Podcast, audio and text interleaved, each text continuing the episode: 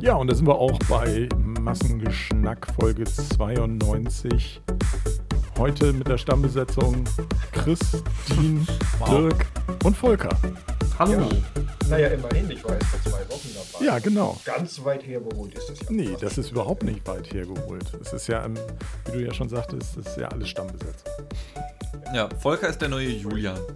Genau. Oh nein. Oder der neue ich, da war ich ja nicht da vor zwei Wochen. Ne? Ja, das möchte ich behaupten. Also Julian, übrigens. Der ähm, ist auch einzigartig. Genau, Grüße von Julian, dem geht es besser, aber noch nicht so, als dass er diese Woche ja. ähm, akustisch an diesem Podcast teilnehmen wollte, möchte. Das kann ich auch verstehen. Er hat halt was mit, den, mit der Stimme und äh, entsprechend war er da ein bisschen eingeschränkt und hat gesagt, er setzt diese Woche nochmal aus, aber es könnte durchaus sein, dass er nächste Woche wieder dabei ist. Er hat sich aber gefreut über die, über die äh, Genesungswünsche, die dann auch übers Forum teilweise kamen und so. Ja. Und auch auf anderen Wegen. Hatten wir die eigentlich schon im neuen Jahr? Ja, ne? Doch. Äh, nee, oder? Also die letzten zwei Wochen habe ich ausgesetzt. Und genau, wenn du nee. letzte Woche nicht dabei warst und in der davor wo auch ich nicht. mitgemacht habe, warst du auf jeden Fall nicht dabei. Genau. Ich, dann warst du dieses Jahr noch nicht dabei. Genau, von daher. Ja, frohes, Neues, Ladies and Gentlemen. Ja, auch so. Neues. Ich hoffe, du hattest einen angenehmen Übergang. Genau. Den, oh Gott, ich habe. Ich hätte doch noch eine Woche wegbleiben da sollen. Da ist er wieder der Übergang. Nicht mehr, ja. ja, hätte ich mir dran gedacht. Ja, aber den, den, den hatte ich. Ich war hier in Hamburg einfach nur mit, einer, mit meiner besten Freundin unterwegs und so. Und das war, das war lustig. Ähm, ich meine, so viel konntest du hier in Hamburg nicht machen, ne? Ähm, was ich da aber gesehen habe, das fand ich ganz spannend, jetzt wo du es erwähnst, da waren extrem viele Leute. Wir waren bis um kurz nach zwölf hier bei mir in der Wohnung, weil mhm. wir haben hier einen Balkon und dann kann man ganz gut sehen, wenn dann doch Leute die Raketen losfliegen lassen, ähm, hat man einen ganz guten Überblick so über die Gegend hier. Und sind dann wenige Minuten später in Richtung Innenstadt, äh, denn meine Freundin wollte dort, die hatte sich so zwei, wie heißen diese Dinger? So Konfettikanonen besorgt, an denen du so unten drehst und dann machst so und dann kommt da oben so ganz viel Konfetti raus. Mhm. Heißen die so? Ich glaube, ich, ich habe keine Ahnung, wie die heißen. Ich kenne diese Rohre, ne? Ja, genau, so Rohre mhm. sind das, mhm. richtig, genau. Ähm, und die wollte sie halt nicht in der Wohnung losgehen lassen. Auch wegen der Lautstärke. Ich dachte mir halt so, ey, komm, es ist halb eins an Silvester, das wird keinen jucken, aber gut. Ähm, außerdem hätte ich dann wegräumen müssen am nächsten Morgen, das wäre vielleicht nicht so geil gewesen. Wollten dann halt in die Innenstadt und waren dann auch im Jungfernstieg, was halt super geil aussah, weil da stand noch dieser Tannenbaum auf dieser Mini-Insel in der Innenalster und so, was halt in der Nacht richtig geil aussieht irgendwie mit dem Licht. Und da drumherum sind ja extrem viele Hotels oder Restaurants, aber halt so High-Class-Scheiß, ja, irgendwas in der Form. Und da waren unfassbar viele Leute. Und das hätte ich nicht gedacht, dass es auch dieses Jahr stattfindet, die da anscheinend in diesen Hotels so große Feiern stattfinden lassen mit irgendwelchen Goodie-Bags und dann bekommst du noch irgendwelche Geschenke vom Hotel oder so, irgendwelche Mini-Champagnerflaschen oder so ein Scheiß. Ähm, und dadurch war es nicht voll am Jungfernstieg, aber das lag nur daran, dass da ziemlich großes Polizeiaufgebot gewesen ist und jedes Mal, wenn sich da Leute gruppiert hatten, dann hat so gesagt wurde, na na, wollt ihr mal nicht irgendwie wieder alleine rumhängen? Ja, okay, Entschuldigung, Entschuldigung. Und dann haben sich die Leute wieder aufgeteilt irgendwie. Mhm. Äh, das fand ich, das fand ich weird. Aber der Fernsehturm war schön, weil der hat pink geleuchtet. Ich ja, weiß genau. nicht warum. Ja. Ähm, das fand ich sehr nett. Das sah ganz cool aus, ja. Die hatten auch so ein bisschen, die hatten so, so Scheinwerfer, die dann so in so einem Kranz abgestrahlt haben. Die dann genau, so, so in, die, in den Himmel haben. so irgendwie, mhm, ne? Genau. Ja, das, das sah ganz cool. cool. aus, ja. Ja, das war nett. Ja, und dann, habt ihr dann äh, immerhin warst du dann wirklich im Zentrum der Stadt unterwegs, die. Das haben wir die meisten dieses Jahr nicht getan. Nö, nö, das stimmt. Also so im Vergleich zu von vor fünf Jahren, glaube ich, oder so, wo ich mal in meinem Jungfernstieg war, war das natürlich gar nichts. Mhm. Ähm, aber ich mag sowieso ganz gerne, nachts unterwegs zu sein in der Stadt. Von daher alles easy. Ähm, will das jetzt aber auch nicht zu sehr beitragen. Ich meine, Neujahr ist jetzt auch schon wieder drei Wochen rum, ne? Darf man ja, nicht vergessen. Klar. Also, schon aber ich. Februar, ne? Boah. Ja. Ich glaube, die Leute so. haben langsam aufgehört, das frohe neue Jahr zu wünschen das ist ja auch sehr unterschiedlich verbreitet, wie lange einige das machen. Habt, habt ihr da eine Regel? Ich sag mir immer so bis maximal 6. Januar. So Dreikönigstag ist Ende äh, mit Neujahr. Ja, weil das ja die Zeit zwischen den Jahren ist. Ne? Ja, ja, genau. Irgendwie. Da bist du aber früh dran. Also ich habe hier im Laden, äh, kommt es jetzt immer noch vor. Ja? Ach echt? Krass. Letzte Woche noch vermehrt. Ja, gut, wenn das so Stammkunden sind oder so und die dich zum Ja. ersten Mal in diesem Jahr sehen, finde ich das okay. Also genauso jetzt mit Dean, ne? Also zum ersten Mal gehört in diesem Jahr, dann Mhm. ne? frohes Ja. Neues. Die, die Aber- ja, aber auch andere. Also einigen macht es Spaß, das noch ein paar Wochen lang zu erzählen. Achso, ja gut. Ich Das- meine, irgendwann, je nachdem, wie lange du das ziehst, angenommen bis Mitte des Jahres, kannst du dann ja irgendwann schon wieder fast mit guten Rutsch anfangen, oder? Also, Ja. Aber ich habe ja ständig Leute, die einem am Dienstag ein schönes Wochenende wünschen oder so. Und auch, und auch nicht irgendwie äh, merken, dass das jetzt vielleicht ein bisschen albern ist oder so. Oder um 13 Uhr schon, schon mal schön Feierabend für später dann. Ne? vielleicht sind die Leute einfach verpeilt. Ja, aber Dean, du äh, hast auch jahrelang auf einer Tankstelle gearbeitet, ne? Ja. Dieses Tschüss, schönen Abend. Das Ja. ist auch die klassische Tankstellenverabschiedung, die ja, eigentlich zu jeder Tageszeit gesagt wird, oder nicht? Ähm, es, also in meiner tiefgehenden äh, verbalen Analyse meiner Kundschaft, meiner sechsjährigen Tankstellenkarriere, kann ich sagen, dass sich das auch nach den Jahreszeiten richtet. Wenn Okay. du, wenn du zum Beispiel Spätschicht hast und die fing dann in meinem Fall um so Gott 14 Uhr an und ging bis 22 Uhr. Ähm, wenn es dann um 16 Uhr schon dunkel wurde, so wie jetzt zum Beispiel, haben die Leute dann gesagt, ja, schönen Abend. Aber im Sommer, wenn es halt noch 10 Uhr abends war und es wurde noch nicht dunkel, da waren die Leute noch so, ja, viel Spaß noch, ne? Ciao. Ich kenne das von den Tankstellenangestellten eigentlich immer, dass sie die klassische Verabschiedung immer Tschüss, Abend. Tschüss, Abend. Und das auch, auch in, dieser, in dieser gepressten Schnell. Ja, ja, genau. Also das ist, das ist im Prinzip ein Wort, und, ähm, ohne Konsonanten. Schönen, schönen Abend. Tschüss, schönen Abend. Ja, ohne Vokale meine ich. Ja, durchaus. Ähm, ich muss dazu sagen, ich war halt meistens der Nachtschichttypen und Nachtschichtler, Da war es Sind dann- dann. ja. Da, da ist eh alles egal. Da denkt jeder, du bist ein Drogenjunkie oder so, weil warum würdest du sonst nachts an der Tanke arbeiten? Ja, da haben die Leute überhaupt keine Erwartungshaltung. Das war immer sehr entspannt. Da waren die Leute schon sehr erstaunt, wenn ich dann noch äh, korrekt sprechen konnte, mich artikulieren konnte in irgendeiner Form. Ähm, aber da war eigentlich alles erlaubt. Ja. Ist das bei, ähm, ich bin da gerade so ein bisschen überlegen, weil ich das letzte Mal tatsächlich nachts an der Tankstelle war und das ist Ja. äh, in der Tat schon lange her. Aha. Frage mich gerade, ähm, wie denn so das Personal da normalerweise ist, weil du gerade sagst, da ist wohl offensichtlich keine zu große Anspruchshaltung von Kundenseite her da. Ja, also, also ich bin natürlich ein brillanter Tankwart. Ja, du bist gewesen, natürlich gar keine Frage. egal was du machst, immer ein herausragendes Natürlich, Beispiel, ich bin ein herausragendes Beispiel. für gesunde Ernährung, keinerlei Drogenkonsum oder sonstigen äh, etwaigen Verbrechen, die man so begehen kann. Ja, Ähm, an sich selbst oder der Gesellschaft. richtig. Aber sonst, was so die Kollegschaft angeht, da, also, ich sag mal so, die Quote an merkwürdigen Leuten, die überwiegend gerne die Nachtschicht gemacht haben, war höher als am Tag. Auf jeden Fall. Aber es waren jetzt bei weitem nicht unbedingt alles Junkies oder sowas in die Richtung. Es gab zum Beispiel einen Typen, der hieß witzigerweise auch Holger. Ähm, der war irgendwie knapp 80 Jahre alt und hat immer die Nachtschicht gemacht. Wa warum der das wollte, weiß man nicht. Aber der hat seit in dem Moment, in dem ich dort angefangen habe zu arbeiten, war der fast 80 Jahre alt, hat seit 30 Jahren dort die Nachtschicht gemacht und der fand es einfach richtig geil. Und der war in der Straße und der Umgebung schon so eine kleine Berühmtheit irgendwie, weil das halt so ein untersetzter, kauziger Typ gewesen ist irgendwie. Und der hat wirklich, also in der Zeit, der hat irgendwann aufgehört, das ist kein Scherz, der hat aufgehört, während ich dort gearbeitet habe, weil er in einer Nachtschicht, während er dort gearbeitet hat, einen Herzinfarkt bekommen hat. Ist nicht gestorben, so, aber das war dann der Anlass, wo er gesagt hat, puh, vielleicht sollte ich doch aufhören. Also, wenn das nicht passiert wäre, der hätte sich wahrscheinlich wirklich dort tot gearbeitet. Mhm.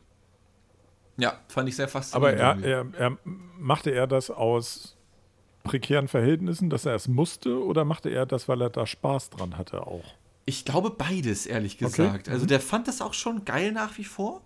Ähm, aber schon als ich anfing, war der Typ nicht mehr so ganz. Also ich glaube, der ist nicht so ganz im neuen Jahrtausend angekommen damals vor 20 Jahren. Mhm. Der, der, der war, der hatte schon ein bisschen einen weg. Also nicht böse gemeint oder so etwas, aber Mhm. dann gab es zum Beispiel ein neues Kassensystem irgendwann, wo man nicht mehr auf Tasten gedrückt hat, sondern wo du nur noch Bildschirme hattest. Und da war schon so ein Moment, wo man gemerkt hat, puh, ähm, also lang macht, also der lernt das irgendwie nicht. Der checkt es einfach nicht, dass der jetzt auf dem Bildschirm tippen kann, so weißt du? Ja, also ab einem gewissen Alter ist halt die, die Fähigkeit zu lernen dann auch. Also das ist halt überhaupt nicht böse gemeint ein- oder sowas, aber nee, nee, er hat es halt einfach nicht eingeschränkt. gecheckt. Also es ist tatsächlich so. Ja. Und wer weiß, wenn es so weitergeht mit, mit technologischem Fortschritt, wenn du dann jetzt, was weiß ich, alle zwei Jahre eine neue digitale Revolution hast oder so, mir wird das in 50 Jahren nicht anders gehen. Mhm, wahrscheinlich. Ja. Ne? Ähm, ich denke schon, dass das auch immer soziale Gründe oder zumindest bei einigen hat. Also einige machen es natürlich nur, um ein bisschen Geld zu verdienen. Aber ähm, gerade so dieses Kontakt hin und her mit Menschen. Also ich, ein guter Freund von mir, der kennt ihn auch. Er fängt mit P an und hört mit Ether auf. Ah ja. wir, wollen ihn Ähm, hier was nicht, wir wollen ihn hier nicht nennen. Hat auch als Nebenjob, obwohl er eigentlich einen recht ordentlich bezahlten Hauptjob hatte, äh, ja ein, zwei Jahre lang in der Tanke gearbeitet, weil ihm Ja. das Spaß gemacht hat. Und gerade das, der mochte gerade das, was ich überhaupt nicht abkann, nämlich dieses, Kunden? dieses leicht prollig, ja, nein, aber dieses leicht, vor allen Dingen dieses spezielle Kunden mit diesem leicht prollig kumpelhaften, dieses, ja, hast mal noch einen, ja, kein Thema, ja, passt so, dann gib mal hier, moin moin, so dieses, Finde ich auch diesen voll Schnack, geil. ne? Ja. Das ist das, was ich ja, ich mag immer, wenn Leute sich noch normal reden. Ich, ich, hab- bin überhaupt, ich bin da also ich, überhaupt kein, auch nicht viel zu haben für dieses, für dieses so ein bisschen buschikos, kumpelhafte so, ne? Und das fand der klasse, das hat ihm richtig Spaß gemacht. Das brauchte Ich fand der. das auch geil. Ich, fand ich habe das tatsächlich immer als Rolle gesehen, so ein bisschen. Deswegen fragte mich. ich. Und dann natürlich sowieso, wenn du, wenn du irgendwie über 70 bist und noch äh, nachts an der Tanke arbeitest, stellt sich Ja. natürlich schon ein bisschen die Frage, was ist die Motivation dahinter? Natürlich. Weil das machen, glaube ich, eher wenige Leute. Ja. Und ähm, die meisten Leute, die ich kenne, die im hohen Alter noch arbeiten, haben halt tatsächlich genau zwei Motivationen. Das eine ist noch soziale Kontakte und es bringt ihnen Spaß und sie haben da ne, schon durchaus noch Erfüllung dran. Und die andere Situation ist halt, sie brauchen Kohle. Natürlich, klar. Ähm, ich kenne seine finanzielle, finanzielle Mhm. Situation von damals nicht, aber der hat halt wirklich Vollzeit gearbeitet, äh, bis ins hohe Alter. Der wird, wenn er jetzt Rente bezieht, sofern er das tut, äh, bestimmt nicht wenig kriegen, gehe ich mal von aus. Es sei denn, er hat, ich meine, wenn du mit 40 anfängst, das ist ja trotzdem 20 Jahre davor, die du theoretisch verkacken könntest finanziell. Mh, schwierig einzuschätzen. Ja, es kommt halt immer darauf an, auch wie, wie viele Stunden da, da aufgezogen wurden. Wenn der nur Teilzeit gemacht hat, dann ist er da schon. Nee, nee, der war schon Vollzeit da Okay. tatsächlich. Mhm. Ja, ja. Ja. Ähm, ja, er hat dann immer unter der Woche die Vollzeit-Nachtschichten Mhm. gemacht und ja, ich war halt Aushilfe und war dann überwiegend am Wochenende halt da. Mhm. Genau. Ich glaube, ich bin in der Hinsicht sogar jetzt hier der passende Ersatz für Julian. Sagt der nicht auch immer, die sollen mich alle in Ruhe lassen und mich nicht anquatschen? Ja. Ja, genau. Macht er doch, ne? Ja. Also Ja. insofern, da, da, bin ich, da bin ich ganz bei ihm, muss ich tatsächlich sagen. Ja. Das habe ich aber auch nie gemacht, da bin ich auch bei Julian. Ähm, wenn ich einfach nur irgendwo einkaufen möchte, dann möchte ich nur einkaufen und keine Freundschaften knüpfen, sehe Mhm. ich haargenauso. Und wenn ich gearbeitet habe, an der Kasse, egal wo, ähm, dann habe ich die Leute nicht groß zugetextet in irgendeiner Form. Wenn die Leute mich zugetextet haben und es war zum Beispiel gerade nichts los, dann okay, let's go, ich arbeite da gerade, ja. Und vielleicht gibt es ja noch irgendwie Trinkgeld. Ich habe tatsächlich ziemlich viel Trinkgeld an der Tanke bekommen. Ähm, und wenn die Leute halt keinen Bock hatten zu reden, ja dann, ciao Bruder, schönen Abend noch. Das ist interessant. Äh, Du bekamst Trinkgeld an der Tankstelle. ja. Wo Ja, ich mich gerade so frage, ich glaube, ich habe noch nie Trinkgeld an der Tankstelle gegeben. Das passiert aber auch nur nachts, vor allem am Wochenende. Und holy shit, Digga, Weihnachten. Ich habe so viel Trinkgeld bekommen, ohne Scheiß, das war der Wahnsinn. Einfach, weil viele, auch ältere Leute gecheckt haben, ah, so junger Mann, Sie sind ja bestimmt noch ein armer Student. Ich war so, ja, ja, ich studiere wirklich und mache das hier so nebenbei irgendwie, mein, mein Zweitjob und so ein Scheiß. Ähm, äh, und haben dann irgendwie noch einen Euro in die Kaffeekasse geschmissen oder so. Oder halt das, das übrig gebliebene Wechselgeld oder sowas in die Richtung. Ähm, und vor allem, und da, um das vielleicht, um da vielleicht den Bogen zurückzufinden, es gibt nicht nur das Klischee über die, die Drogen-Junkie-Tankwerte, die nachts arbeiten, sondern auch über die Drogen-Junkies, die nachts zur Tanke kommen als Kundschaft. Und da haben sehr viele ein krasses Redebedürfnis. Äh, und unabhängig davon, ob sie es haben oder nicht, nicht nur, dass sie dort sehr viel Geld lassen, was, was Essen und Trinken angeht, was halt unfassbar überteuert ist, wie wir alle wissen. Ähm, sie lassen auch immer extrem viel Geld an Trinkgeld da, um Freundschaften zu knüpfen oder ähnliches. Das ist halt auch irgendwie ein bisschen traurig und wenn es zu viel war beispielsweise, habe ich das halt auch safe nicht angenommen. Es gab Leute, die wollten mir selber ein Bier ausgeben, was ich allein schon aus Selbstschutz nicht machen wollte, weil ich vertrage kein Bier, ich muss davon kotzen, ja. ähm, Aber auch so habe ich mir eigentlich nie etwas ausgeben lassen, weil das war mir zu viel. So, wenn die Leute dann irgendwie ihre 50 Cent da lassen wollen, weil die haben keinen Bock auf das Kleingeld, ja okay, let's go, ab in die Kaffeekasse. Ähm, aber wenn die Leute mir irgendwas ausgeben wollten für mehrere Euro oder sowas, habe ich nicht gemacht. Ist auch ein bisschen komisch, finde ich. Also, ähm, Ja, wie gesagt, das ist halt davon, menschlicher also Kontakt, ist- den die Menschen suchen. Ja, aber das ist ja so ein bisschen menschlicher Kontakt. Ähm, in der Kneipe oder so. Ja, gut, in der Kneipe ist es letztendlich auch nicht unkomischer. Oder? Ja, also sie Also, haben die Tankstelle von mir zur Kneipe machen wollen, so Ja, ein bisschen, ja, kann ja. man vielleicht so sagen. Ja. Genau. Chris, hast du denn mal einen Nebenjob gehabt? Definiere Nebenjob. Obwohl, äh, ja, ich könnte mal aus, aus ganz finsteren Zeiten noch plaudern, äh, wo es mir gerade einfällt. Äh, mein allererster Job, den ich noch zu, zu Schulzeiten gemacht habe, das war, ähm, ich weiß nicht, kennt ihr das noch? Ähm, es gab früher so Dienste, da konntest du einfach eine Frage per SMS hinschicken oder eine Auskunftsanfrage und dann Lol. hast du eine SMS mit der Antwort zurückbekommen. Okay. Äh, Das nannte sich damals SMS-Guru. Ja. Und Die scheiß äh, Jamba-Werbung. Das warst du, oder? Äh, das war ich äh, ungefähr ein Jahr lang. Das ist ja mega. Ähm, ja, genau. Also die Leute haben halt, das war so eine, so eine Premium-SMS-Nummer und da konntest du halt, du konntest fragen, wo finde ich hier das nächste Restaurant oder äh, wie spät ist es in Timbuktu, keine Ahnung. Du konntest halt irgendwas, irgendwas dahin schicken als Frage. Und dann hast du halt, äh, je nach Komplex, äh, Komplexität der, der Recherche, hast du halt dann ähm, ein paar Cent pro, pro Rückantwort bekommen. Ähm, es gab auch für viele Sachen einfach so, so Vorlagen. Ähm, weiß ich nicht, wenn jemand offensichtlich irgendwas, äh, ja, irgendwie so ein, so ein, so ein Butt-Dialing irgendwie gemacht hat und nur eine Buchstabenkombination, dann konntest du halt auswählen, ja, hier, wir konnten Ihre Anfrage leider nicht beantworten, bla bla bla. Und hast du dafür auch irgendwie ein paar, ein paar Cent bekommen. Und ganz besonders beliebt äh, war dann immer die, die Silvesterschicht, wo dann irgendwie 5000 Nachrichten mit alles Gute, frohes neues Jahr kamen, wo Leute das einfach wahrscheinlich an ihr komplettes Kontaktbuch irgendwie geschickt haben. Und das kam dann auch Lustig. bei uns Und dann an. hast du aber jedes Mal Kohle gekriegt, Ähm, wenn das gemacht. Und dann genau, also du hast halt dann, du kriegst ja die Tickets dann da rein Mhm. und dann klickst du das mal an und dann machst du halt automatisch hier, danke, wir konnten Ihre Anfrage nicht beantworten. Und dann hast du da deine, deine Cent für bekommen und du hast dann halt ab pro Stunde, ähm, keine Ahnung, äh, hunderte von diesen Nachrichten abarbeiten Mhm. können. Und das hat sich dann äh, doch schon geleppert. Also es war Mhm. ein sehr, sehr guter Stundenverdienst an Silvester. Ähm, das habe ich, glaube ich, ein oder zweimal gemacht. Das weiß ich gar nicht mehr. Wie, genau. wie war das, wenn einmal. es nicht Silvester war? Was hat man da so verdient? Grobe Richtung? Ah, bescheiden. Also Mhm. äh, wäre heute noch unter Mindestlohn, glaube ich. Okay. Und es war auch Scheinselbstständigkeit. Ja, Also, und du musstest da schon hingehen auch, ne? Weil das hat Nee, nee, das alles. ist Homeoffice. Nee, nee, das ist? Homeoffice. Okay. Das war über ein Webinterface. Okay. Deswegen konnte ich das auch als Schüler machen, musste Mhm. dafür aber allerdings ein Gewerbe anmelden. Mhm. Ähm, genau, das war so mein erster Studentenjob. Oder was heißt Studentenjob? Schülerjob war es ja noch. Und dann wurde es aber irgendwann ein bisschen zu wenig vom Verdienst, weil auch immer mehr Leute das dann gemacht haben und dann blieb natürlich für den Einzelnen weniger übrig. Hm. Ähm, und dann habe ich es irgendwann sein lassen. Ja, irgendwann, War, hatte- war, war, aber trotzdem eine interessante Erfahrung.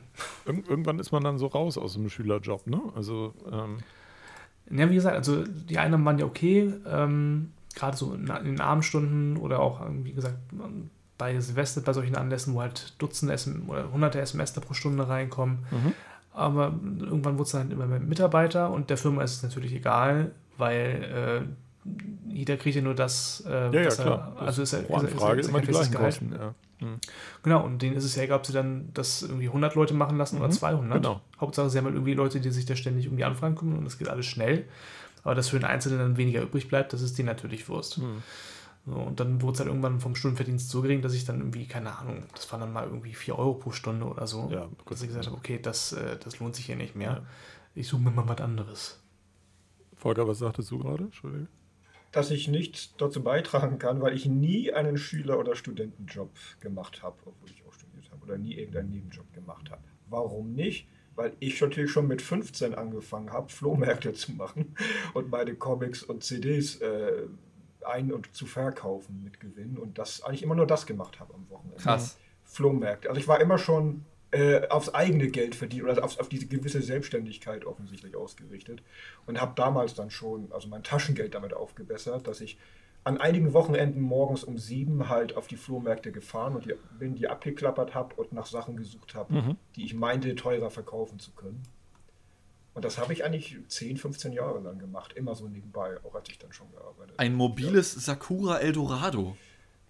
Es fing, äh, Sakura war noch weit weg, Eldorado gab es damals schon, so hieß ja der Laden, äh, der Secondhand Comic- und Schallplattenladen, in dem ich mal äh, mich breit gemacht und als Aushilfe dann. Also insofern natürlich doch ein bisschen, ja, aber auch im Comicladen mitgeholfen habe. Ja. Hm. Das war schon Mega 82. Gottes Willen, das ist 40 Jahre her. Das ist heftig, ne? Ja, ja, also auch mit 15, weil da hat das Eldorado in der Honda Landstraße eröffnet und ich war begeistert. Ein Comicladen in meiner Nachbarschaft, wie geil ist das denn? Mhm. Wo es, gebrauchte Comics gab und da war ich dann ständig. Und irgendwann hing ich, hing ich da rum und gehörte mit dazu. und irgendwann habe ich das dann übernommen, aber das war dann erst so 15 Jahre später. Das Das ist kurz die Lebensgeschichte. Aber insofern, also diese klassischen, dass du an, nach, einem, nach irgendeinem Job guckst oder dich auf irgendwas hin meldest oder Mhm. irgendwo dann in so einer, vielleicht mal so einen Telefonservice oder irgendwie sowas machst, das habe ich alles tatsächlich nie gehabt. Ja, ich hatte auch nur, ähm, als Schüler hatte ich nicht, also in meinem Freundeskreis haben die alle Zeitungen ausgetragen. Das war nichts für mich, weil da muss man sehr früh aufstehen.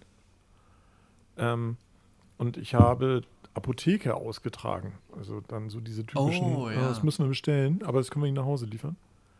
Ähm, Achso, nicht die Apothekenumschau, sondern nee, nicht die Apotheken. Produkte. Nein, nein, nicht die Apotheken. Die Medizin sondern quasi. ich hatte dann nachmittags irgendwie so um 15, 17, 16 Uhr oder so, ähm, bin ich dann zur Apotheke gefahren und äh, habe dann halt so zwischen fünf und zehn Touren gehabt, wo Leute auf Medikamente warteten, die ich ihnen dann gebracht habe. Und da gab es dann irgendwie einen Stundenlohn plus, ähm, wenn man Glück hatte, Tipp. Aber es war auch tatsächlich, wenn man Glück hatte, Tipp. Also das waren halt sehr viele ältere Menschen und die waren halt auch ein bisschen knauserig noch und dann, da kam nicht so richtig viel bei rum. Da gab es dann mal einen Bonbon oder so. Das war ja auch nett, Sweet. Das habe ich auch nicht lange gemacht. Und dann habe ich irgendwie nach der, nach der Schule, zwischen Schule und Bundeswehr, habe ich dann, äh, da hatte ich so ein, so ein halbes Jahr Pause im Prinzip, weil ich äh, durch widrige Umstände leider nicht unmittelbar nach der Schule zur Bundeswehr konnte. Oh. Und ähm, da war es dann so, dass ich in der Zeit in der Spaghetti Factory als Küchenhilfe angestellt war und effektiv da gekocht habe. Warte, hieß das Spaghetti Factory das oder hieß hat, Spaghetti Factory. das muss ich Hm. googeln. Old Spaghetti Ich Factory. erinnere mich. Ich erinnere mich. Die war am Gänsemarkt. Also, ähm, Gibt es die immer noch? nee, gibt's nicht mehr. Oh.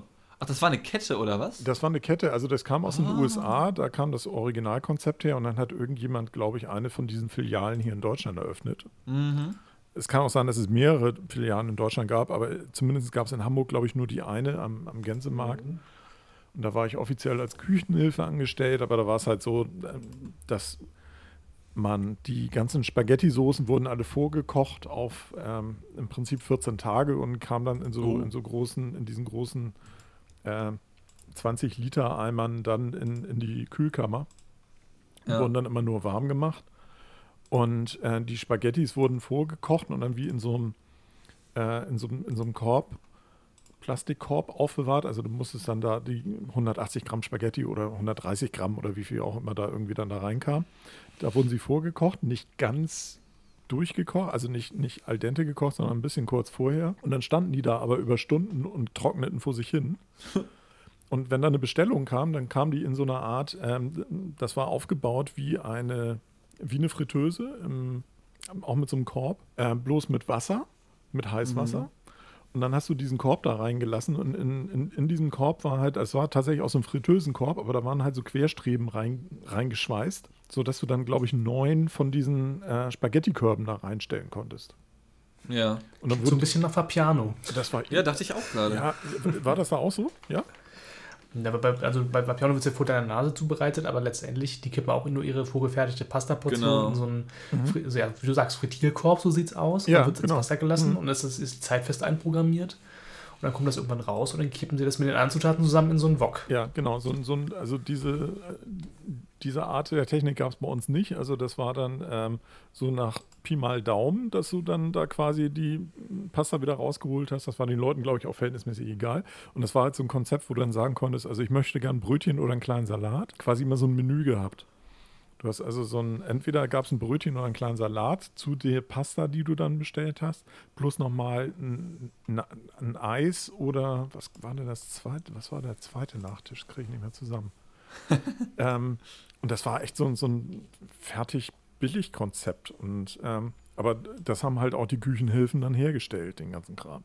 Ja, aber es war schon was Besonderes, also in der Art des Restaurants. Also vielleicht war es tatsächlich so eine Art Vorläufer fürs Vapiano, aber es war damals sehr bekannt mhm. und eben schon was Besonderes, mhm. weil es da irgendwie anders war als ein normales Restaurant. Das hat in der Küche total Spaß gemacht, weil es auch eine unheimlich bunte Mannschaft war. Also du hattest dann Iraner und Iraker, die eigentlich zu der Zeit auch gerade im Krieg waren.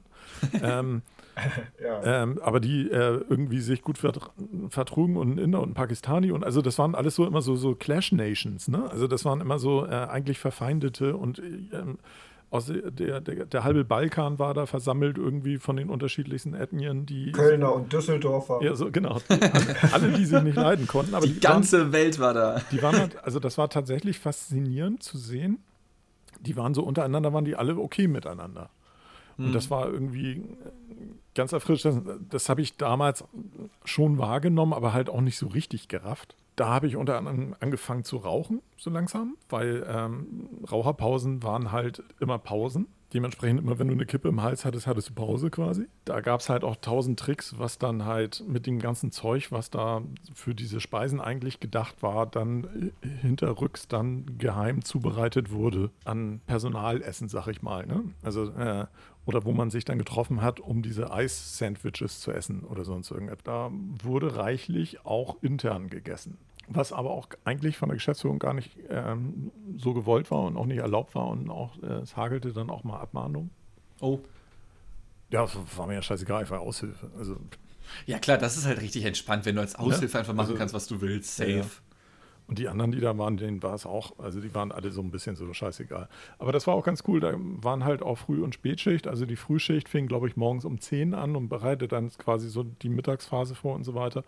Die Spätschicht ging dann so mit Saubermachen bis Mitternacht eins. Ja. Das war schon eine, eine, lustige Zeit. Also das war auch nicht viel verdient, aber es war zumindest etwas, was man mal, was ich anschließend nie wieder so in, in diesem quasi semi-professionellen Umfeld gemacht habe. Ne? Und ähm, aber trotzdem mir irgendwie schon ein paar Skills mitgegeben hat, die ganz sinnvoll mhm. waren. Also ich finde sowas ich auch. Nach meiner Schulzeit ähm, natürlich mich auch nach einem Job umgesucht, nach der äh, SMS-Beantwortungszeit. Und dann äh, bin ich auf einen zunächst interessant klingenden Job gestoßen. Da ging es um ähm, Finanzprodukte oder den Finanzsektor. Oh nein, nein, das klingt und dann, das ist immer unseriös. Ja, und ähm, die Annonce las ja ist okay. Ich dachte, das ist vielleicht irgendeine so Finanzklitsche und dann machst du dann irgendwie Bürotätigkeiten, ne? Also ähm, so sekretärmäßig halt als, als, mhm. als, als studentische Aushilfskraft. Das wäre noch äh, total äh, legitim gewesen. Und dann war ich bei dieser Firma zum Vorstellungsgespräch. Und dann war da ein relativ, hm, ja, so äh, vielleicht Ende 20, Mitte 20, so ein äh, Typ im Anzug und äh, der stellte mir dann halt dieses Konzept vor. Und ich weiß nicht, also letztendlich ähm, ja so eine Mischung aus Multilevel-Marketing, Schneeballsystem ähm, und dubiosen Produkten, die man irgendwie per Kaltakquise am Telefon verkaufen sollte. Also es war halt keine, keine Bürotätigkeit, sondern halt irgendwie auch so scheinselbstständig. Ähm, ja, per Kaltakquise quasi irgendwelche Leute anrufen, denen irgendein Finanzprodukt mhm. andrehen. Und dann kriegt man irgendwie eine Prämie. Ich, ich weiß auch gar nicht, wie sich das finanziert hätte, weil ich glaube, pro abgeschlossenem Vertrag oder sowas hättest du oh, 40 Euro Provision bekommen oder so. Aber das Produkt an sich hat irgendwie nur 20 gekostet. Also keine Ahnung, wie sich das finanziert. Mhm. Ähm, und ja, super unseriös. Also Kaltakquise per Telefon und dann sogar mit, ja, und wenn die Leute Nein sagen, ja, wir haben so ein fertiges Skript, das können sie einfach ablesen. Mhm. Ja, nee, danke. Und dann das ist doch auch nichts für dich, raus. oder? Das kann ich mir auch nicht vorstellen. Absolut nicht. Also schon mal gar nicht mit Leuten telefonieren, dann ja. denen irgendwas versuchen am Telefon was zu verkaufen und dann auch noch so ein komisches, unseriöses Finanzprodukt. Äh, nee, und dann bin ich da wieder unverrichtete Dinge von dann gezogen. Ja. Insofern muss ich das natürlich relativieren, wenn ich sage, ich habe nie solche Telefonjobs, also als, als Aushilfsjobs nie, aber ich habe ja nun mal Versicherungskaufmann gelernt, ich kann es nicht leugnen. Und, äh, ich habe nichts gesagt, ich habe nicht gepetzt, Volker. ich habe nichts äh, gesagt. Es war ja die, kurz, die kurze Karriere, meine kurze Angestelltenkarriere. Aber, äh, und dann nach der Ausbildung ja auch anderthalb Jahre im Außendienst, wo es tatsächlich auch darum ging, natürlich was zu verkaufen. Allerdings noch nicht so ganz extrem Kaltakquise, sondern erstmal bekamst du halt einen Bestand von Kunden, die schon bei der Iduna Nova, heute Signal Iduna, waren Mhm. und denen du dann dich vorstellen durftest und ihnen vielleicht noch ein paar schöne neue Produkte nahebringen konntest. Das ging noch, ne? Das ist was anderes als. Und es war auch nicht komplett unseriös, aber natürlich ging es auch darum, was zu verkaufen, das ist ja klar. Mhm. Das hat Und, mich. ähm, ja. Also ich, mir war relativ schnell klar, dass ich das nicht lange machen werde, obwohl es halt am Anfang gut, super gut bezahlt wurde. Weil am Anfang bekamst du ein Garantiegehalt und wenn du dann tatsächlich was verkauft hast an Verträgen, bekamst du die Provision noch oben drauf. Und das war natürlich dann fa- fast teilweise ein doppeltes Gehalt. Das ist nicht schlecht, ja. Das ist geil, ja. Ja. Aber dann hat man auch, wir haben dann so Seminare gemacht, wo du dann auch wirklich gelernt hast, welche Rhetorik du anwenden Mhm. sollst. Ne? Und wie du den Kunden dazu bringst, dass er jetzt unterschreibt und dich nicht mit, dann muss ich nochmal drüber nachdenken. Ja, Also gewisse, Oder nochmal seine, seine Frau nochmal fragt und wie ihm dann gewisse sagst, Dringlichkeit entwickeln. Ne? Und Ja, ja, das wurde natürlich da beigebracht darum ging es auch. Aber das Schlimmste war eigentlich, dass du in diesen Seminaren, die waren ja für, für mehrere verschiedene Firmen, da hast du diese ganzen reinen Vertriebler kennengelernt, so von, von AWD und solchen Sachen, ne? von Maschmeyers äh, Konzern damals und so. Und das waren Typen, ey, die ja wirklich, die fühlten sich so super, die haben dann da irgendwelche Zigarren geraucht und äh, wollten immer von dir wissen, wie viel verkaufst du, wie viel schreibst du. Und ja, lächerlich, ich habe schon so viel und so und so viel. Und äh, jeder, der das nicht macht, ist dumm und so. Und ich sag dir, die meisten davon haben das auch ein paar Monate gemacht und dann sind sie irgendwann auch aufgewacht, dass es mit den Garantiezahlungen irgendwann nicht so weitergeht. Und dann selber richtig Druck haben und so. Aber das waren wirklich so Typen, die auch äh, erstmal völlig gewissenlos und völlig so richtig geil nur aufs Geld verdienen. Und sie, meint, sie meinten, sie hätten da auch den, den goldenen Weg gefunden, wie sie ganz easy äh, super viel Geld verdienen. Also hatte ich im Bekanntenkreis mehrere Leute, also die so aus dieser Schiene kamen und dann halt eher so diese freie und AWD-Geschichte und so weiter. Ja. Und das Und Unangenehme ja auch- war ja immer, dass sie immer versuchen, Freunde abtelefonieren. immer im Bekannten- und Freundeskreis anfangen. Und wenn der Ja. durch ist, dann stellen sie fest, dass sie im eigentlichen Vertrieb eigentlich ziemliche Nieten sind. Ja. Weil Ja. nämlich Kaltakquise bei Leuten, die sie nicht kennen, kriegen sie eigentlich gar nicht hin. Und dann ist es meistens so, dass sie dann irgendwann feststellen, oh, jetzt gehen die Zahlungen auch zurück. Aber ich kann ehrlich, mir diesen Lifestyle gar nicht mehr leisten. Aber kriegt das überhaupt irgendjemand hin, so Kaltakquise? Weil ich meine, das muss ja, Ja, jemand ja, hinkriegen, klar. sonst würde, es- sonst würde es nicht geben. Ist mir schon klar, das ist eine rhetorische Frage. Aber wenn ich mir das so vorstelle, ich arbeite jetzt äh, bei diesem, äh, angenommen, angenommen äh, Chris hätte da jetzt diesen Job angenommen, bei diesen Finanzprodukten, Verkaufsdienstleistern oder so etwas. Die Leute, die du da anrufst, als, als Kaltakquisiteur, denen geht's ja gut. Die haben, die, die haben ihr Leben so einfach, ja. Und dann rufst du die an und willst denen noch was verkaufen, was die halt in, ich sag mal, 99% der Fälle halt überhaupt nicht brauchen. Einfach, weil, weil die Ja. haben ja vorher auch existiert. Ja. Natürlich kannst du das Glück haben, genau auf die eine Person zu treffen, die sich denkt, oh, genau das wollte ich mir heute kaufen, ja. Aber wie häufig kommt es vor? Halt so einmal Ja, wenn es halt die Jahren? senile Oma Erna ist, die sich für sowas. äh, Ja, dann wendest du halt den Enkeltrick an, ne? klar. Ja, es muss doch nicht mal die, die senile Oma Erna, glaube ich, sein, aber die, es macht auch ein bisschen die Masse. Beziehungsweise, also es gibt zwei, zwei Wege natürlich. Also es gibt ja die, die reine Kaltakquise, die du, wo du einfach nur irgendwie Kontakte abtelefonierst, die mit dir aber eigentlich nicht wirklich viel zu tun haben oder aus Versehen mal bei einem Gewinnspiel mitgemacht haben und deswegen sind die Kontaktdaten da. Ähm, das sind die einen. Ich glaube, das mit den Gewinnspielen und Kontaktdaten und so geht, glaube ich, heute auch nicht mehr ganz so leicht, dank DSGVO. Und dann gibt es die anderen, die halt grundsätzliches Interesse haben und wo du dann halt in ein Verkaufsgespräch reingehst, aber wo zumindest mal so eine Vorqualifizierung stattfindet. Bei der ganz kalten Akquise macht es einfach die Masse. Da geht es halt darum, schnell festzustellen, ist das was, ist das nichts? Und wenn ja, dann wird halt das Skript einmal runtergerattert. Und wenn das Skript nicht fruchtet, dann geht es zum nächsten weiter. Ja, ja, logisch. Das ist so ähnlich wie, ich habe ja auch nie geglaubt, dass der typische Spam, den man kriegt, also auch, äh, sei es nun irgendwie die blauen Boner-Pills oder ähm, irgendwelche Finanzprodukte, im, die man als E-Mail-Spam erhält, dass das wirkt. Aber ich habe mal eine, äh, ein Interview mit so einem Spam-Fürsten gelesen, der halt davon millionenweise diese E-Mails aussendet. Und der sagt, naja, bei einer durchschnittlichen Kampagne haben sie so eine, so eine Rate von äh, mehreren tausend Leuten, die da drauf gehen und dann dieses Produkt tatsächlich auch kaufen. Mhm. Und das ist, die schicken mehrere Millionen Mails raus, aber mehrere tausend Leute kaufen dieses Produkt. Und in dem Augenblick mhm. lohnt sich das. Weil auch die Kosten auch für gelesen, dieses Aussenden halt extrem niedrig sind. Ich habe mal gelesen, dass diese Spam-Mails teilweise bewusst in schlechter Grammatik oder schlechtem Stil verfasst sind, um halt wirklich auch nur die Leute anzusprechen, die halt wirklich extrem doof und leichtgläubig sind. Weil wenn du von vornherein so Skeptiker hast, die da vielleicht aus Versehen draufklicken, ja. die, die, kriegst du ja nicht. Genau. Aber wenn du halt wirklich selbst, also wenn Leute so, Leute so doof sind, sag ich jetzt mal, um auf diese offensichtlich gefälschte Mail mit schlechter Grammatik und schlechter Rechtschreibung, wenn sie da schon draufklicken, dann sind sie wahrscheinlich eh schon so oder ich glaube, dass sie dann auch für dein Produkt zu haben sind. Ja, genau. Das ist dann halt so dieses, oh, guck mal hier, das kommt aus weiß ich nicht, welchem Land XY, aber das ist ja reell, weil die schicken, die können das da verkaufen und ich kann das da beziehen. Hm. Und das ist, das merke ich ja schon an dem schlechten Deutsch, was sie geschrieben haben. Dass das echt sein wie Homer. Wie Homer Simpson sagen würde, oh, ein sprechender Elch will meine Kreditkartendaten haben. Das klingt fair. aber das ist ja nun die ganz billige Version und tatsächlich ja wirklich echter Betrug. Also es funktioniert aber auch auf einem anderen Niveau. Ähm, weil auch, also um auf Dienstfrage zurückzukommen, ja, ich kenne Leute, die mit mir Versicherung gelernt haben, die später im Außendienst gelandet sind und da sehr erfolgreich sind, die das wirklich können mhm. und die das auch ganz gerne machen, die damit kein Problem haben, die halt sich einen echten Kundenstamm aufbauen. Es ist immer eine Frage, wie du auf die Leute zugehst und wie du mit ihnen redest. Wie wir ja auch in dieser Zeit wieder merken, viele Leute lassen sich eigentlich sehr gerne manipulieren oder glauben gerne irgendwelche tollen Sachen, die du ihnen versprichst. Und äh, da kannst du auch, da kannst, wenn du sagst, das ist zwar ein gut situierter Mann, der das eigentlich nicht braucht, aber du kannst auch einen wohlhabenden Selbstständigen ansprechen und verkaufst ihm ein Produkt, bei dem du ihm erzählst, und das und das und das kommt dabei raus und dann machst du daraus das Dreifache.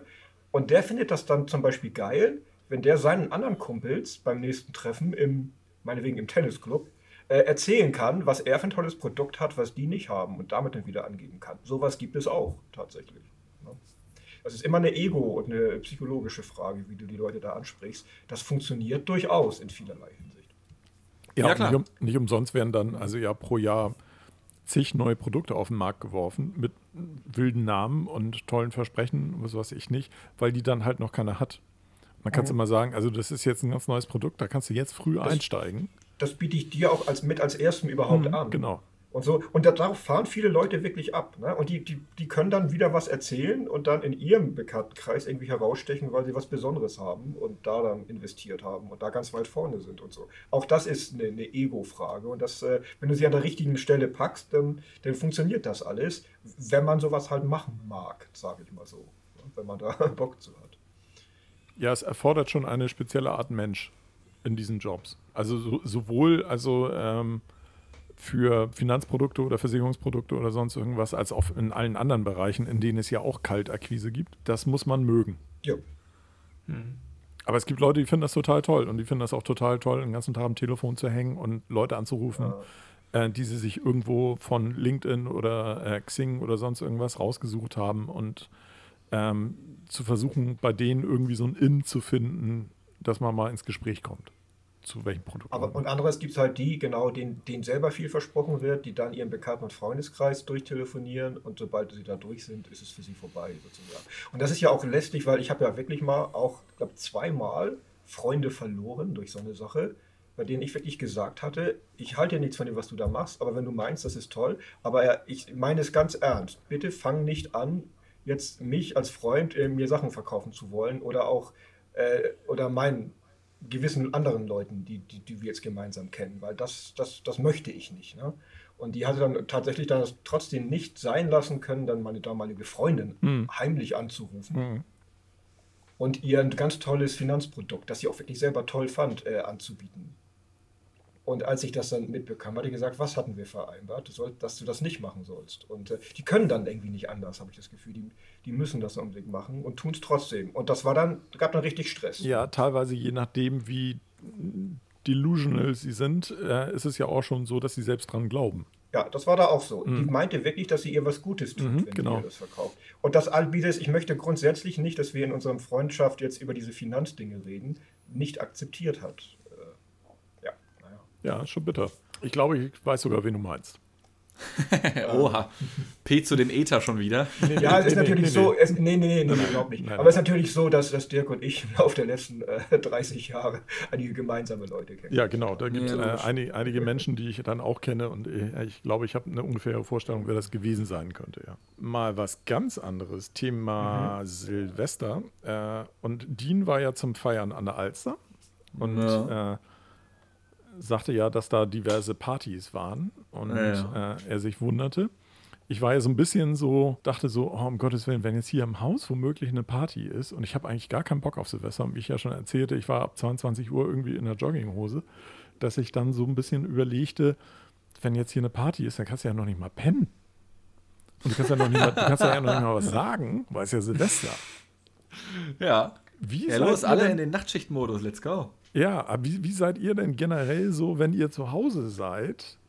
Ähm, habt ihr da Stress mit Nachbarn, dass die mal irgendwie äh, Feiern haben? Oder ähm, bis wann ist eure hm. Toleranzgrenze so bei solchen Themen? Das Problem hatte ich jetzt persönlich noch nicht wirklich. Ähm, äh, scheinbar hatten aber mal andere Nachbarn hier im Haus äh, Probleme. Mhm. Und zwar ähm, aber nicht mit dir. Nach, nee, nicht mit uns. Ähm, aber Nachbarn äh, hier auf der Etage, die hatten sich halt so gegen zwölf noch sehr angeregt ähm, unterhalten, nenne ich das jetzt mal, unter der Woche, an einem Mittwoch oder Donnerstagabend, glaube ich. Mhm. In einer Fremdsprache und sehr lautstark. Und äh, wir waren schon im Bett und dann hörte ich das nur von unten schon poltern, wie irgendjemand mit dem Besenstiel wahrscheinlich mhm. in die Decke mhm. gebollert hat. Ähm, und dann kam halt irgendwann auch dann die Polizei mhm. mit zwei Beamten. Ähm, die fanden das nicht so witzig, dass sich da so lautstark unterhalten wurde. Und die haben dann auch mit einer, ja, äh, gut gemeinten Lautstärke gegen die Tür geballert mhm. und hier Polizei machen sie auf und äh, da war es dann sehr still auf einmal. okay. Und, ähm, die wollten aber trotzdem rein. Ähm, und irgendwann haben dann die Nachbarn auch aufgemacht und dann halt so ein bisschen mit Händen und Füßen verständigt, weil, äh, wie gesagt, äh, Deutsch nicht Muttersprache. Mhm. Ähm, ja, und wir saßen aufrecht im Bett, weil Wände dünn wie Papier und wir haben alles nebenan mitbekommen. Mhm. Ähm, ja, und dann ist die Polizei nach einer Dreiviertelstunde, nachdem sie dann zig Personendaten irgendwie aufgenommen hat, dann auch wieder von dann gezogen. Mhm. Aber persönlich jetzt, äh, dass es immer irgendwann zu laut wurde, Nee, also eigentlich bin ich da zumindest relativ tolerant. Wenn da wenn jetzt irgendwie ein Geburtstag ist, manchmal mhm. steht das ja auch irgendwie im Treppenhaus, Leute kann ein bisschen lauter werden, habe ich jetzt nichts dagegen. Oder wenn mal irgendwie kurz nach 10 hier noch was ist, ja, meine Güte. So, aber jetzt mitten in der Nacht hier irgendwie laut Musik ballern und nachts um drei plötzlich, das muss nicht sein, aber das hatte ich auch noch nicht. Ja, da bin ich eher weniger tolerant und habe eine relativ, ähm, glaube ich, geringe ähm, Zündschnur. Deswegen ist es aber auch erfreulich, dass es trotzdem in dem Haus, in dem ich jetzt seit äh, 15 Jahren wohne, kein Problem mhm. ist. Und da eigentlich nichts vorkommt. Der einzige, es gab früher mal einen, der über mir wohnte, der wirklich mal gern nachts äh, angetrunken nach Hause kam und dann die Musik richtig auftrete weil er im Suff war oder so. Mhm. Aber der ist auch schon lange ausgezogen und jetzt gibt es da niemanden mehr. Aber an sich bin ich tatsächlich auch da relativ hart, dass ich sage, ich belästige und störe niemanden und ich erwarte auch, dass ich nicht gestört werde. Also, mhm. ähm, ja. Aber es gibt also, ähm, es gibt wenig Anlass, erfreulicherweise. Dean, wie ist das so in der jüngeren Generation? Ja. Hä? Okay, erstmal Chris beleidigen hier, what the fuck? Ja, also Chris ist ja nun mindestens vier Chris Jahre ja, ja durch. Ich, höre ich hör ganz genau zu.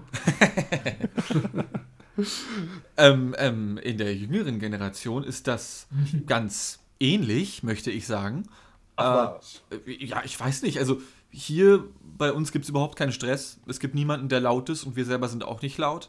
Ich weiß als Nachtmensch, ab wann die Menschen schlafen gehen meistens und ab wann ich lieber ruhig sein sollte. Ähm, respektiere das dann natürlich auch. Habe aber auch noch nie mitbekommen, dass sich irgendwer über mich beschwert hat nachts. Von daher scheint alles easy zu sein. Mhm. Ähm, wenn sich mal jemand beschweren sollte, darf man sich natürlich gerne beschweren. Aber ich weiß nicht. Spätestens ab 10, 11, 12 Uhr oder sowas. Und so lange sind hier die meisten Menschen noch wach, auf jeden Fall auch in der Nachbarschaft. Mhm. Ähm, weil hier wohnen halt auch sehr viele junge Leute. Ähm, äh, mache ich halt die Sachen leiser oder setze Kopfhörer auf, wenn ich Musik hören will oder solche Geschichten eben. Ähm, das ist halt nicht das Ding. Ich selber hatte auch eigentlich nie Probleme damit. Das Einzige, was ich jemals hatte, war, Äh, in der ersten WG, in der ich jemals gewohnt habe, das war hier in Hamburg. Da habe ich bei einer Frau gewohnt. Ich habe dort ähm, natürlich vollkommen legal gelebt äh, und habe ihr das Geld dann deswegen auch in Bar gegeben, die Monatsmiete. Ich habe dann noch nicht lange dort gelebt, weil die Frau war, wie sich dann herausgestellt hatte, sie hatte eine. Sie war irgendwie psychisch krank oder so etwas. Du hast das mal erzählt schon, ja. Ja, ja, ja. Mhm, Also, Ähm, oder zumindest mal angerissen, das Thema. Mhm. Ja, ich will das jetzt auch gar nicht zu groß, zu, zu, zu breit treten, aber das war eine sehr merkwürdige Person. Äh, und das Zimmer, was ich dann bekommen hatte, grenzte an eine andere Wohnung an. Und da lebte offenbar mindestens eine ältere Frau und auch ein Helmut und eine Katze. Und das weiß ich daher, weil die Wände damals dünn wie Papier gewesen sind und ich dann oftmals, wenn ich dann ins Bett gegangen bin und damals auch schon früher, also zu normaleren Uhrzeiten, nicht so wie jetzt so 4 Uhr teilweise oder sowas, nein, sondern auch um einiges früher, ähm, hörte ich dann immer durch die Wand hindurch, Helmut, Helmut. Und die Frau war anscheinend bettlägerig und hat immer nach Helmut gerufen, Helmut, hast du die Katze gefüttert? Und ich höre das alles und denke mir, Digga, Helmut, fütter doch die scheiß Katze, Digga. Ich hab mich so geärgert. Digga. Helmut Digga. Ich wäre ich wär, ich wär beinahe rübergegangen und hätte geklopft und hätte gesagt, Digga, Helmut, kannst du mal aufhören? Jetzt füttert die scheiß Katze, Mann. Das kann doch nicht wahr sein. beim Dosen aufmachen. Wir wollen schlafen. Ich, boah, ohne Scheiß, es war richtig nervig, ja. Ähm, und es, es ging auch nicht immer nur um die Katze oder so. Ähm, und also die Frau, die dort gewohnt hat, die schien auch immer früher ins Bett zu gehen als Helmut. Ich weiß nicht, sonst wüsste ich nicht, warum sie die ganze Zeit gerufen hätte oder so. Ähm, aber ich habe sehr viel über das Paar und die Katze herausgefunden in der Zeit, was ich jetzt hier nicht auch unbedingt breitreten will. Ähm, das war fast schon wie eine einseitige Freundschaft. Ich wusste sehr viel über sie, sie wussten nicht mal, dass ich existiere. äh, bin dann aber auch relativ schnell von da ausgezogen, weil da sind sehr viele merkwürdige Sachen passiert, bis dann zuletzt eine Woche vor meinem Auszug ähm, die Fensterscheibe meines äh, Zimmers eingeworfen wurde mit Das einem Stein. erzählt, ne? Genau, Ja. genau. Ähm, weil meine, meine, meine, meine Vermieterin, bei der ich da gewohnt habe, ähm, die hatte halt Stress mit ihren Nachbarn und so und hatte dann ja auch, das habe ich auch schon erzählt äh, beim letzten Mal, als ich von dieser Frau erzählt habe, das war ein Gebäudekomplex speziell für Menschen, die gerade aus einem extrem langen stationären psychiatrischen Aufenthalt kamen, um dort dann zu wohnen. Was dir Sowas. aber keiner gesagt hatte. Genau, und sie natürlich auch nicht, weil die wollte mich als Mieter nicht verlieren, ne? ja. Ähm, das war eine sehr spannende Zeit, ja. Das, das, das, da gibt es auch noch viel anderes zu erzählen, aber das so im Speziellen, was Nachbarn angeht, war das so das große Ding auf jeden Fall. Und dieser, dieser Helmut, der hat mich echt genervt. Also die arme Katze, puh.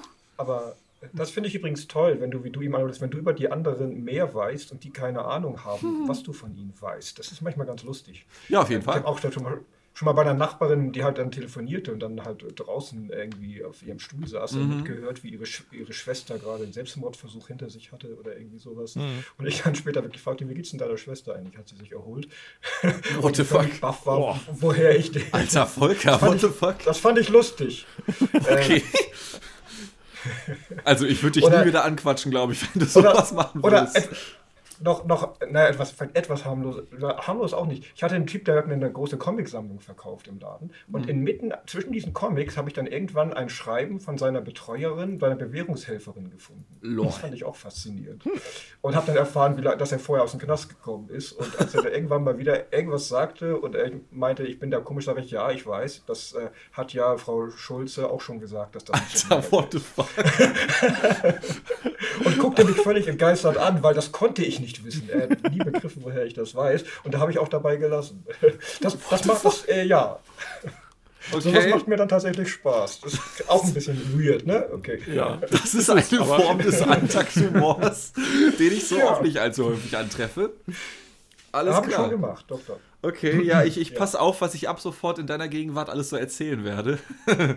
In meiner Gegenwart, das ist das dann, ich, ich muss ja davon ausgehen, dass du nicht weißt, dass ich. Ja, klar, ist richtig, ist richtig, genau. So, ich werde jetzt immer Dir gucken, darf, oh, nur, dir, darf nur nie, dir darf nie ein Zettel aus deiner Tasche, Jackentasche fallen oder so, aus dem ich dann irgendwas erkenne. Ja, du bist ja Volker- auch ein- du bist ja auch, du bist ja auch ein Nachtmensch. kennt und- Volker nicht. Nee, ich, also du bist ja auch ein Nachtmensch, Volker, und wenn ich dann jetzt demnächst mal irgendwo hier spazieren gehe oder so irgendwo in deiner Gegend, ich werde immer Ja. gucken, hinterm Baum steht da wieder der Herr Robran?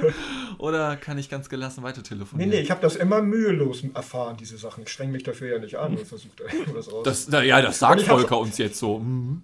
und ich habe es auch nur bei Leuten gemacht, die mir wirklich sehr egal waren. Ja, sowas wie Nachbarn und Kunden. ja, also, also keine Sorgen.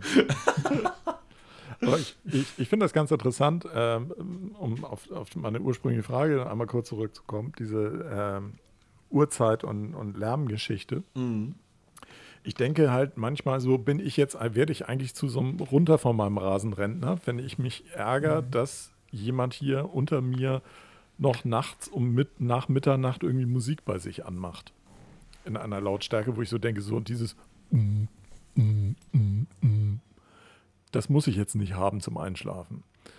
Aber dann äh, aus euren Schilderungen kann ich ja entnehmen, also so ab 23 Uhr findet ihr eigentlich alle schon ganz okay, dass es eine Nachtruhe gibt und dass man dann auch äh, idealerweise sich so verhält, dass die anderen Leute nicht gestört werden.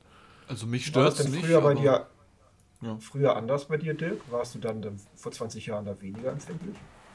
Ich glaube, ich war vor 20 Jahren insgesamt weniger geräuschempfindlich, ja. Also ich habe heute, mh, ich habe das schon mal erzählt, schon durchaus Themen beim Einschlafen, wenn irgendwie komische Geräusche sind oder so. Und halt so, irgend- wenn unter mir Musik ist, nervt mich das halt kolossal. Und das ist dann so eine, das ist eine Doppelgeschichte. Einmal das Geräusch nervt mich und dann nervt mich fast noch mehr so dieses, diese, Rück, diese fehlende Rücksichtnahme. Ja, ja, das ärgert mich auch. Das ist ja wieder dieses, wo ich sage, ich störe und belästige Genau. andere nicht mit sowas. Ja. Und ich erwarte eigentlich auch, dass die das äh, genauso wie ich Genau, das, das ärgert mich dann in dem Augenblick so ein bisschen. Ähm, Nee, die, die Frage kam genau. so ein bisschen auf, weil äh, ich habe da ein bisschen drüber nachgedacht, weil lustigerweise ähm, gestern Sonntag, ich gehe morgens, hole Brötchen, komme zurück, meine Nachbarin, äh, wir haben ein junges Pärchen mit einer, mit einer kleinen Tochter von etwas über einem Jahr neben uns wohnen jetzt, verlässt das Haus, wir so, ja, schönen Sonntag und so, ja, alles klar. Und wir sitzen beim Frühstück und neben uns geht plötzlich Musik an in einer Lautstärke. Also wir saßen am Frühstückstisch ungefähr so fünf Meter von der uns trennenden Wand entfernt und es war so, als wenn ein lautes Radio an war. Also wir konnten klar identifizieren, welcher Song es ist. Es wummerten die Gläser mit dem Bass und es war super laut. Und ich denke so, naja, ich habe ja meine Nachbarin gerade mit der Lütten gehen sehen. Vielleicht hat der Ehemann gerade mal so ein Bedürfnis, Musik aufzureißen, weil die beiden aus dem Haus sind. Lassen wir Ja. ihn mal.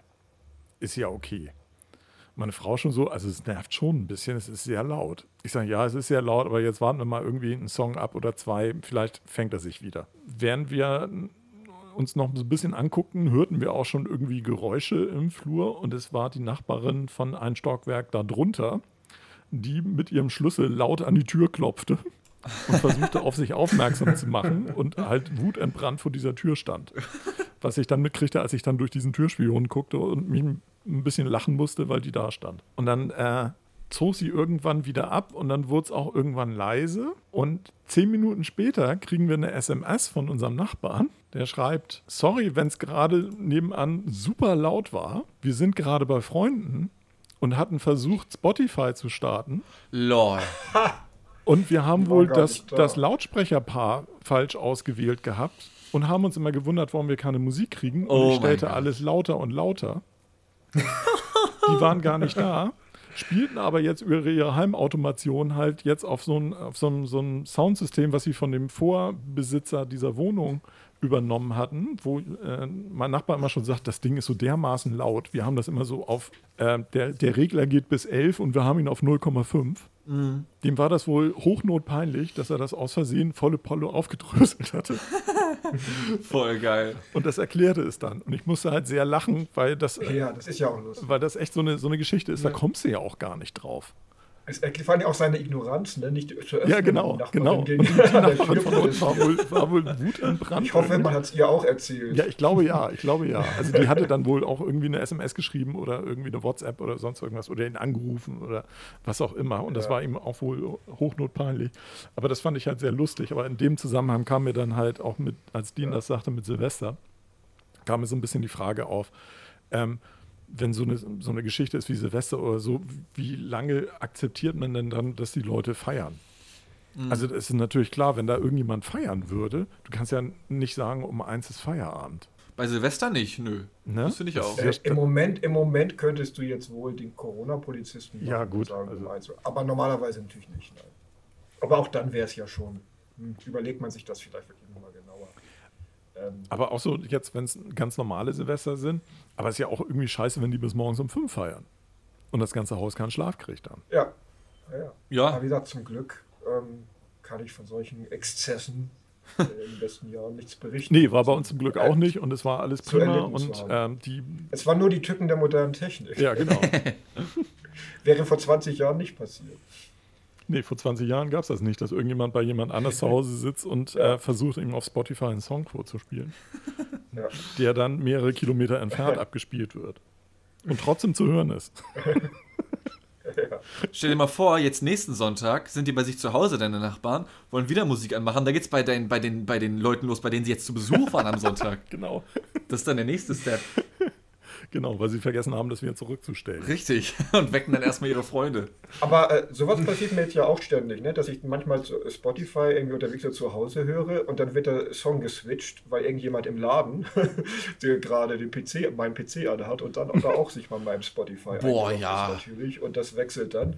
Äh, also, solche, also solche kleinen Geschichten, wo dann man sich gegenseitig um die Macht äh, drückt, wer jetzt hier die, bestimmt äh, die Macht über die Songs hat, weil es halt an verschiedenen Quellen möglich ist, die zu beeinflussen und zu bespielen und sowas. Dann, ne? Ja. Oder umgekehrt, ich stelle es hier im Laden um, obwohl ich gar nicht im Laden bin, sondern kriegen die das dann auch mit. Ne? Genau, auf einmal kommt Modern Talking, wo doch Shirley die ganze Zeit K-Pop gehört hat. Das ist schon ein bisschen seltsam, ja. Aber ich wusste gar nicht, dass, also ich, mir war nicht klar, dass das äh, tatsächlich fernsteuerbar ist in dem Augenblick. Also, also Die bei müssen halt ihre Anlage angelassen haben, ne? Ja, die So. Anlage, aber dann äh, ist es ja so, dass Spotify ja irgendwie auf den Boxen läuft oder irgendwie so. Genau.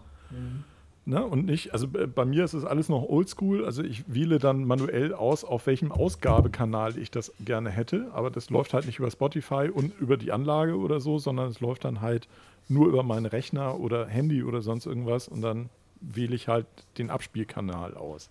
Ja. Und wenn Spotify aber selbstständig auf den Boxen läuft und du woanders dann halt- halt in deinem Spotify rumhantierst, dann sind die Boxen halt in dem Augenblick aktiv, ohne dass du die aktiv ausgewählt hast. Ja klar, es gibt jetzt so eine Standardeinstellung. Du kannst bei Spotify in so einem speziellen Menü alles auswählen, was es in deiner Umgebung findet. So. Ja. Genau, also bei mir bietet das immer drei Quellen an, auf denen ich jetzt spielen könnte.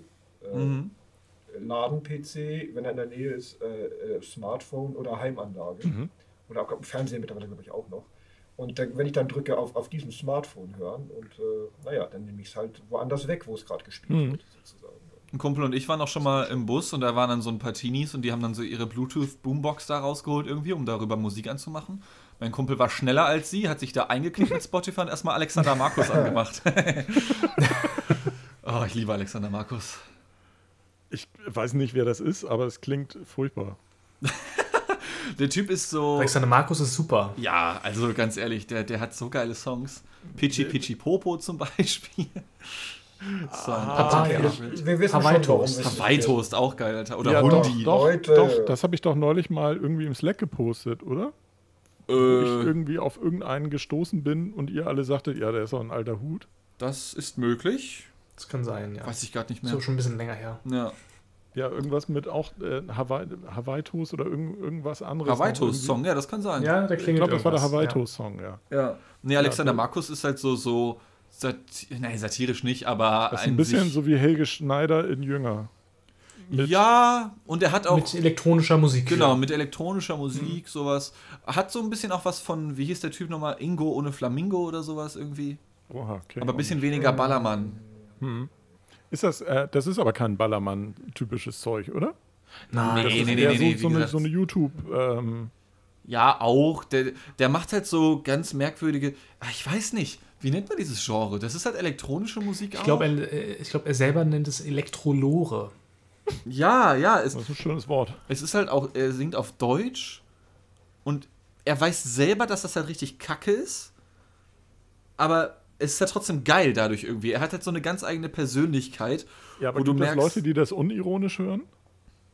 ja, mich zum Beispiel. Ja, also du hörst das, äh, weil die, du die Musik gut findest.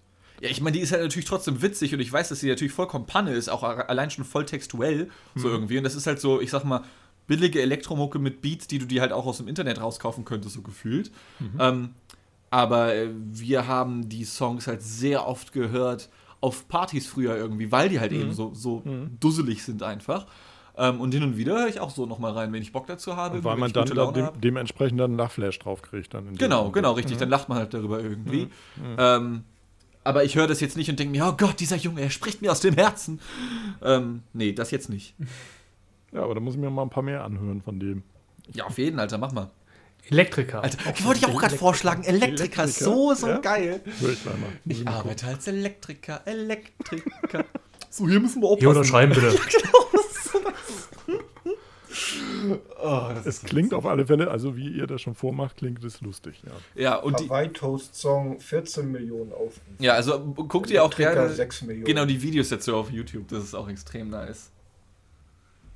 Ja, auf den Hawaii-Toast-Song bin ich mal irgendwo gestoßen, weil irgendjemand den erwähnte und ich fand das tatsächlich sehr lustig. Ja, davon gibt es halt ganz viel. Eine Freundesgruppe von mir, wir, wir nennen uns seit über ze seit zehn Jahren, glaube ich, mittlerweile. Die WhatsApp-Gruppe heißt Soldaten der Liebe, benannt, benannt nach dem gleichnamigen. Song von Alexander Markus. Ja, das ist ein sehr, sehr schöner Song über ganz viel, naja, Das klingt aber so ein bisschen, 18 Rocco Schamoni war ja auch mal in dieser Schiene, ne? Also so dieses, äh, Das war aber doch immer irgendwie ironisch, oder? ja schon.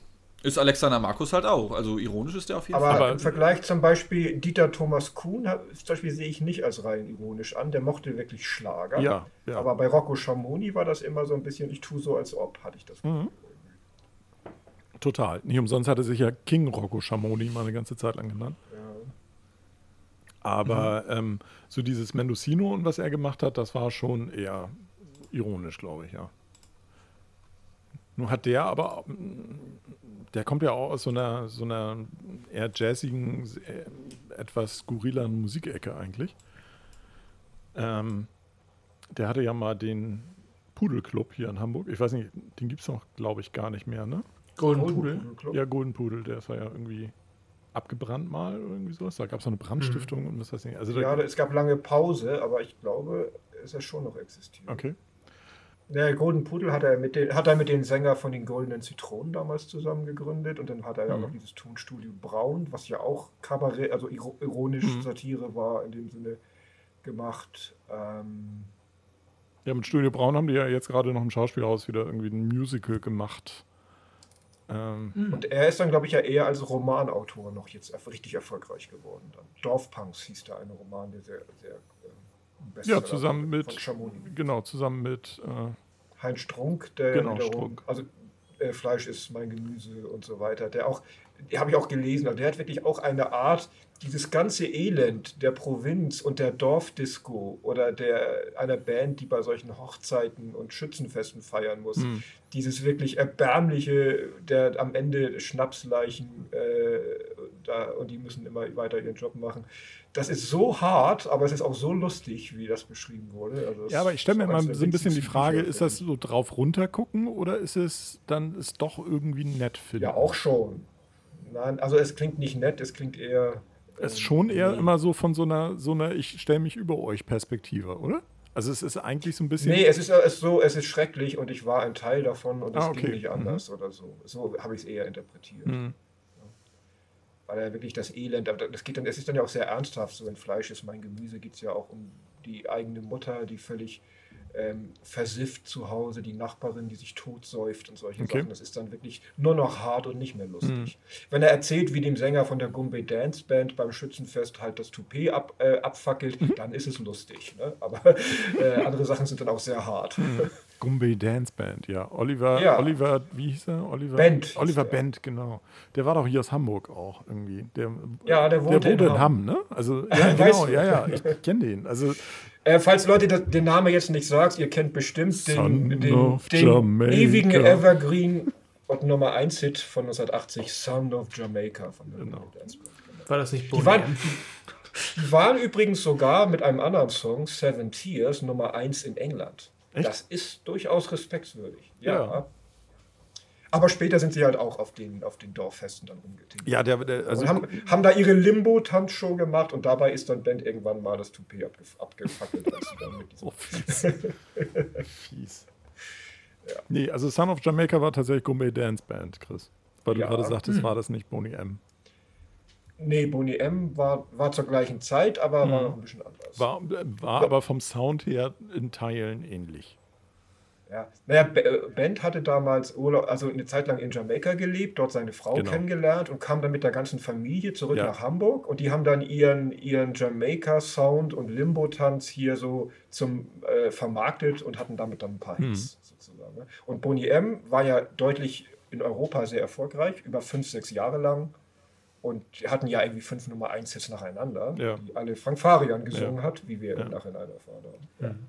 Mir fällt da gerade noch ein, ähm, Baccarat kennt ihr sicherlich auch noch, ne? Yes Sir, I Can Boogie. Ja, ich dunkel. natürlich, Oh. bei den anderen weiß ich es nicht so genau. Chris kennt es Zwei auch. Spanierinnen, die nicht richtig Englisch sprechen Mhm, genau. Ähm, ich hatte ja mal mit äh, Jane Comerford zu tun, die ja ähm, mit Olli Dietrich dieses Texas Lightning gemacht hat und ja, Ja. dann auch Ja. dann in diversen Shows war als Jury und Sängerin, äh, Sängestrainerin und so weiter. Und die war mal ein Teil von Baccarat.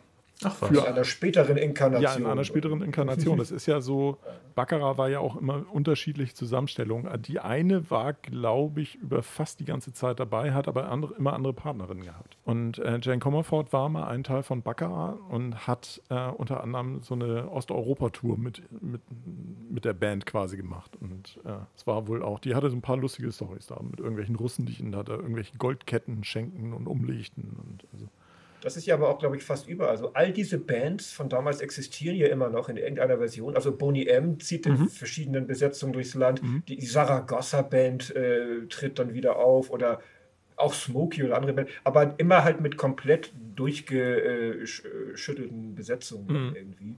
Äh, und was sich dann immer noch so, so nennt, wie es damals war, aber das natürlich eigentlich schon lange nicht mehr ist. ja, schräg, ne? Und laufen aber immer noch mit den gleichen Songs durch die Gegend und alle, Ja. alle Fans. Das sind also Das ist ja- reine Retro. Das ist ja wie bei Rednecks, meine Güte. ja, genau. Das ist auch so. Die waren ein Ne? bisschen später, aber da ist es mittlerweile dann auch schon so, ja klar. Ja. Bei Rednecks gibt es, glaube ich, mittlerweile in fünf verschiedenen Besetzungen, also irgendwie 20 Bandmitglieder, also fünf mal vier, Beset äh, fünf mal vier Mitglieder, Okay. damit die halt überall turnieren, äh, rumtouren können und äh, gleichzeitig auftreten können, was weiß ich. Und Also gehen dann ja drei verschiedene. Rednecks-Versionen auf Tournee gleichzeitig, oder wie? Ja, also dann sind die einen vielleicht gerade in der Slowakei, die anderen treten irgendwo in Deutschland auf. Ja, eigentlich ein ganz Ahnung. pfiffiges Konzept, ne? Also, ähm, weil, wo willst du heute noch Umsatz machen? Über Streaming und so weiter machst du es nicht. Du machst es immer über Touring. Ja. Und wenn du dann äh, mit der gleichen Band fünfmal parallel touren kannst, äh, ist es natürlich deutlich mehr Umsatz. Ja, das ist ja alles Vollplayback und ich glaube, irgendwann waren vor ein paar Jahren ja auch die Rechte an dem ganzen Songkatalog von Rednecks oder an der Marke und so waren zum Verkauf für eine Million Dollar oder so. Ja, konnte man kaufen. Und da hast du halt, also die, die Rechte an der Marke und hier äh, Song, Songrepertoire und äh, alles Mögliche konnte man kaufen. Hat irgendjemand gemacht und jetzt sind die halt wieder lustig am Touren. Ja, um die Kurve zu, äh, von vor vier Wochen zu kriegen irgendwie, da lobe ich mir doch den DJ Bobo. Der, Music is what I'm living for. genau, der ist wenigstens immer gleich geblieben und sich selbst treu geblieben. Authentisch. Ja. Absolut authentisch. Authentischer, netter Kerl aus der Schweiz. Er ist immer noch da, das stimmt. Äh, ja, in der Folge war ich nicht dabei, aber da hätte ich sicherlich auch, Da hättest du noch einiges mir zu auch ein paar können, Namen, ne? hätte ich auch ein paar Name, Namen droppen können dann, ja. Vielleicht müssen wir mal, äh, mal wieder eine Themenfolge machen zum, zu solchen Themen irgendwie. Also, Zu DJ Bobo. Nee, nicht DJ Bobo, aber so, 90er Euro, Euro äh, Trash. Da bin ich doch sofort dabei. Das wollte ich dachte gerade schon, ey, das ist doch genau das Ding. das ist doch Chris, Chris äh, hört seinen Namen da schallen. mein, mein Steckenpferd. Absolut. sozusagen. Ja, 90er bin ich ja auch noch relativ fit dann. Also da habe ich das meiste, glaube ich, auch noch äh, intensiv verfolgt. Ja, dabei wünsche ich euch viel Spaß. Ja, da bist Ja, du raus, meinst du? Da, ey, da war ich noch zur Hälfte flüssig in den 90ern, sag ich dir. Ja, gut.